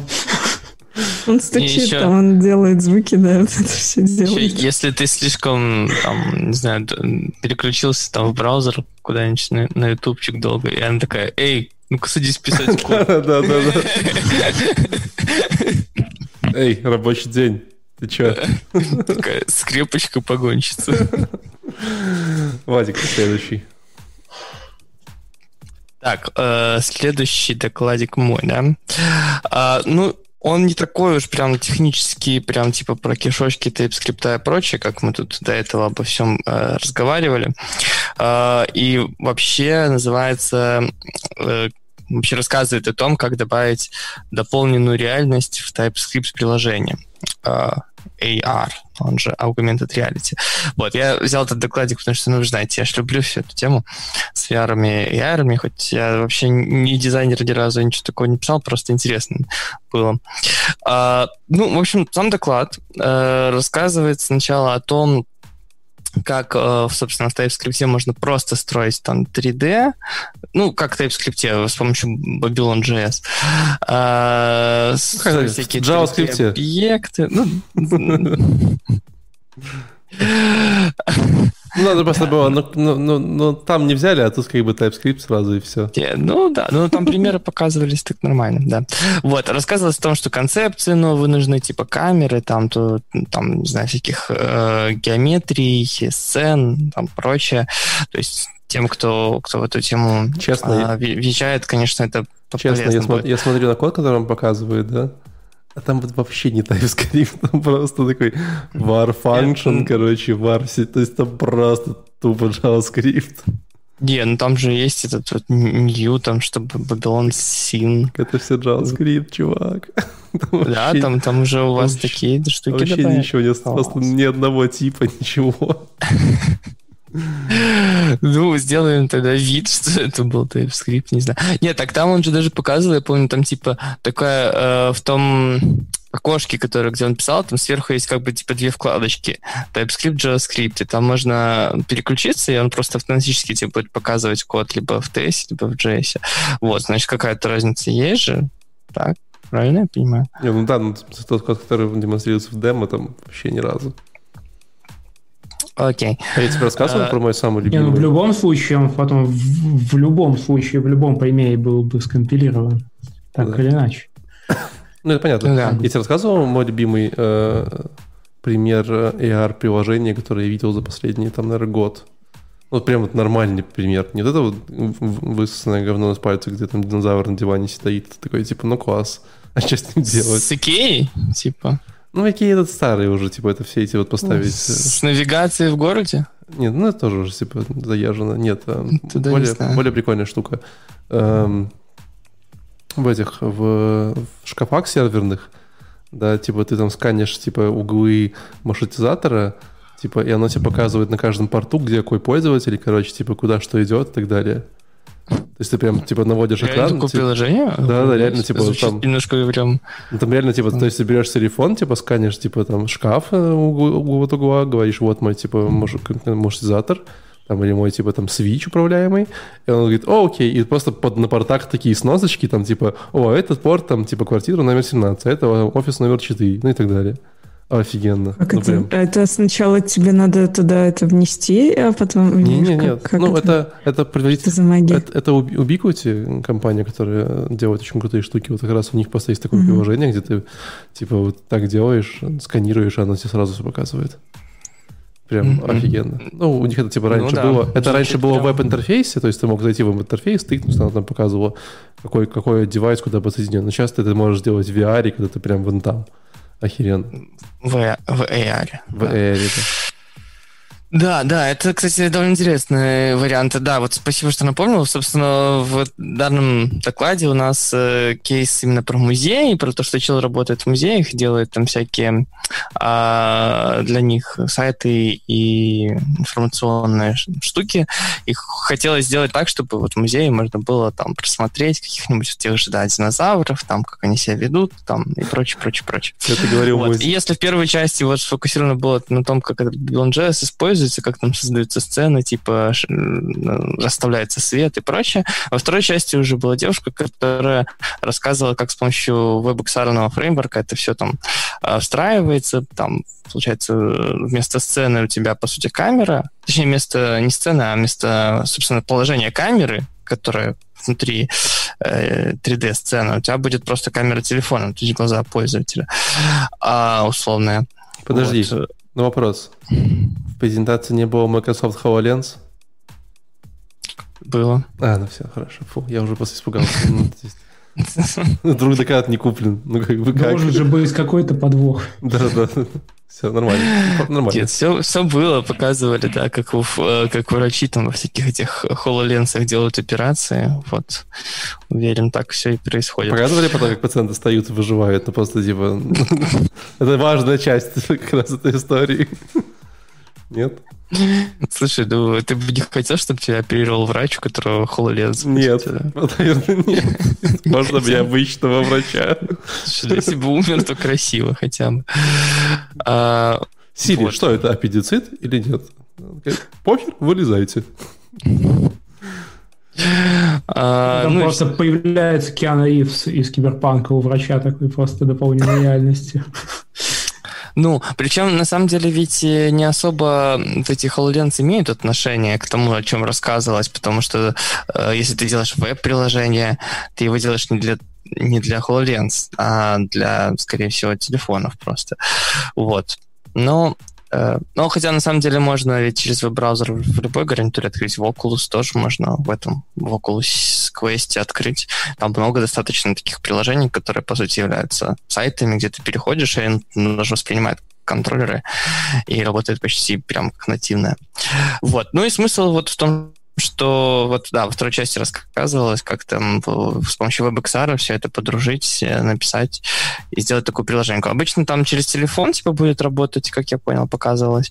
То есть э, на телефоне просто появляется кнопочка «Просмотреть VR», и ты можешь там навести что-то, увидеть там динозавра, который там что-то делает. А, ну, ну вот, как-то так такой вот был докладик. Короче, не, на самом деле, я понял, не смотрите, классно. Если, не смотрите. Если еще больше было бы таких э, сайтов, приложений, я был бы рад. Ну, потому что я вот у меня Oculus, когда был, сейчас он в ремонте. А, я много так искал, именно чтобы не в сторе, а интересно было, что люди просто сами сделали и опубликовали подожди, там, подожди. в интернет. Я, например, нашел приложение, где, знаешь, ты просто стоишь в одной пустой комнате, у тебя есть там, по сути, там одна рука, к которой пачка денег так прикреплена, и ты нажимаешь на триггер, и у тебя просто из пачки денег такая пф, улетают деньги, так вот, и ты можешь так вот просто срить деньгами. Вот такое офигенное приложение. Как ты, как ты умудрился сломать свой Oculus? Мне вот это больше интересует. Именно на этом приложении, наверное. И он, ты, э, там... ты шел в стену и типа и не, не, я был, очень аккуратен максимально, но, к сожалению, они подвержены все одной такой штуке, как sun, sunlight damage. Там, если хотя бы чуть-чуть солнечного света попадает на линзу, то линза его, наоборот, увеличивает в обратную сторону и, бывает, может прожечь матрицу. И она там не то чтобы прожгло, а просто Просто теперь у меня в, в таких самых темных сценах такая беленькая полосочка внизу, вот. Она мне бесила. Типа с ней вообще можно жить спокойно, а вообще внизу, и только в темных сценах видно. Но я подумал, раз у меня есть гарантия, почему не попробовать? Ну вот отослал его в, в Америку тетя, она его им отдала. Вот, Ты... они уже дали мне новый. Ты мне напомнил. Типа, ну как, как дали, ну, типа, заменили на этот самый, и мне уже отправили его почтой, но я уже, получается, три месяца без него сижу, потому что вот это все это очень долго. Но мне было супер интересно попробовать воспользоваться гарантией Oculus, потому что я покупал же новый. Ну, ты мне напомнил, а знаешь, историю? Нет эту проблему, это что-то не, они не... что так происходит? А, а, они не чинят, потому что эта штука, Oculus, он же вообще не разборный, на самом деле. Я смотрел там гайды по разборке. Нет, я имею в виду, в следующих версиях Oculus они это устранят, это же как звучит как какой-то, ну, так ну, себе Не, я, нет, я вот думаю, нет. Как раз, как раз вышла вторая версия квеста, как только я вот отправил, она вышла, и там используется чуть-чуть другая панель, не OLED, а LCD, на ней, по идее, такого меньше заметно. Но по факту это почти типа, там, ну, точнее, не знаю, они это не починили еще прям на 100%. Все равно просто рекомендуют, э, делайте все, чтобы солнышко не попадало на ваши линзы, прям об стенку разбить. Это даже не гарантийный случай, на самом деле. Они мне написали, что ну, это не гарантийный, но у тебя там, ладно, первый раз мы тебе заменим. Вы знаете эту историю смешную? Там, типа, как... Я не помню, это на Куоре было или где-то история, что типа почему все вот, вот эти вот женщины, которые занимаются этим оккультизмом, спирицизмом, которые ты приходишь, у них там этот хрустальный шар, и они так, знаешь, типа берут салфетку, снимают с хрустального шара, говорят, сейчас мы будем гадать на хрустальном шаре. И все такие, типа, почему салфетка? Ну, типа, э, может, это, типа, отграждает мир духов, типа, от мира живых людей, чтобы они не проникали через сквозь шар. Просто чтоб, чтоб шатер да, да, не да. загорелся, да? Да, и, да, да. И там какое-то было такое обсуждение на, на коре, да, а там реально, типа, пришла женщина такая, типа, вы эти, типа, дебилы, типа, хрустальный, любой хрустальный шар, э, если не попадает солнечный, типа, свет, это, как бы, линза, которая технически может сжечь вашу квартиру, поэтому ее надо обязательно открывать салфеткой, чтобы вы не пришли, может, хата не сгорела. Наука. Да, ты такой... Соседствует с оккультизмом, да. Прекрасно. На самом деле не подходит, у них же всегда комнаты полностью завешены. То есть, что там может Это у темных ведьм, а у светлых нет. Ладно, Андрей, давай твой последний доклад. Ты говорил, что там быстро. Да, там очень быстро. Э, фактически, э, в общем, в чем суть доклада? Он, как обычно, берем TypeScript, используем для того, чтобы делать мультиплеерную игру. Первое, что я сделал, это попытался ее скачать. И, к сожалению, нет такой игры. Нет такой игры, никто ее не делал, насколько я понял. Если кто-то найдет, потом стукните мне, потому что Или это по будет... Киберпанк 2077 сейчас говоришь? Ну да. А, Такой и нет. этой игры тоже нет. Только Киберпанк пытались сделать, а эту нет. А, Говорят, не, пытались. Просто, просто накидали моделей. Ну, не Ну, хоть Ивза пригласили. А, В общем, сюда Ивза не приглашали, но сделали очень красивые там спрайты э, под доклад. И- чувак, э, в общем, объясняет, что э, ему очень нравилась когда-то на Basic сделанная игра, и он, э, мол, решил вот э, э, сделать что-то подобное на TypeScript. Но фактически он погружает нас постепенно в какие-то особенности имплементации там TS, то, то есть не относительно даже какого-то другого языка. а Ну, нет, он берет JS, да, и говорит, что, о, это все не сейфово. Там э, в вашей игре может пойти все, что угодно. Там. Но по факту э, он рассказывает там об использовании дженейков, например, там, как обезопасить себя, в принципе, от рантайм ошибок, там, используя замечательные э, типы и все остальное. Все это мы уже, ну, как бы, да, слышали. Не очень интересно становится. Графическое оформление доклада суперское, тема подсветки кода тоже, соответственно, выбрана, но, по- сути, лучше почитать, по-моему, документацию. Не смотрите эту штуку, если вы хотите для себя что-то понять, лучше читайте документацию прямо на офсайте, потому что в конце скучно и ну, такое. Вот, Нормально. собственно. Все, будем подбивать бабки. Огонь. TypeScript. э, так что, кого-нибудь убедило э, эти доклады перейти на TypeScript? Тебя не спрашиваю, Иду Андрей. писать плагин ты- для плейграунда. Ты так перешел уже. Да, там у Microsoft были еще другие помощники, и никто их еще не реализовал, между прочим. А, На самом деле у меня вот лежит э, уже с неделю книжка новая по TypeScript, и мне надо там много чего в нем освоить, и как бы использовать это явно есть где. Просто вот не, не всегда хватает времени все прочесть. Но да, э, я пересмотрю тут некоторые доклады еще, вот мне интересно было бы посмотреть именно по, по компилятору, потому что тогда понятнее становится. Ну, вы заметили, что там еще есть, э, мало того, что есть доклады, есть часть, где они делали воркшопы. Там есть эта пятерочка различных воркшопов, типа там пишем клон твиттера на TypeScript, что-нибудь типа такого. Ну, вот такие, истории. Поэтому, если вам интересно пойти посмотреть, то там довольно прикольно. Э, Можно сделать. Э, Я, я устал говорить слово TypeScript. Давайте уже скажем всем пока-пока. Я хотел вообще ничего поговорить, но, честно говоря, нет. Э, Да и после коронавируса сил как-то не хватает на целый, целый выпуск. Будем прощаться? Да? Давайте. Алина, скажи что-нибудь на прощание хорошее. Пож- Пожелай нашим слушателям что-нибудь перед Новым годом. Да, всем, всем типов. Желаю. Подо- подозрительных типов. И, не, и неподозрительных, и полезных. Ты застал меня врасплох, на самом деле. Я да, в следующий раз подготовлюсь. Я же тебе, я же- я же тебе писал имейл, что в этот раз я тебя попрошу. Обычно же мы не желаем, а наставляем наших слушателей в духе там носите шапку, чистите зубы, э, не доводите страну до диктатуры и вот это вот все. А, ну все, я знаю, как это сделать. Короче, Это если вы, потом использ- сложно. да, если вы используете JS, вы э, пишете короткий shell скрипт такой, переименовываете все файлы в TS, и все, вы мигрировали, вы счастливы. Обязательно. Да, э, тут ребята говорят в комментариях, что обязательно надо сказать, что на эту тему есть книжка, э, пародируя Егора. Вот, и сказать. На эту тему очень хорошая есть книжка по TypeScript, обязательно ее почитайте. Вот, а, но вообще лучше не тратить свои деньги, слушайте про конф, э, любите маму. Я ее уже купил. Андрей ее купил, потом ее не Сдай. расскажет. Да, спасибо большое, Аня, Андрей, что вы были с нами сегодня. Приходите еще. Да, очень приятно было поучаствовать. Да, Да. спасибо, Пойдем. что позвали. И 80-й выпуск на этом все. Спасибо большое. Всем пока. Пока. Пока-пока. Доставайте Пальцы. всегда э, свои утюги из розеток. Не оставляйте там. И- Не оставляйте хрустальный шар. Открытый типизированный космос. Да, да, нет, нет. Накрывайте хрустальный шар. Да. Если еще не знали.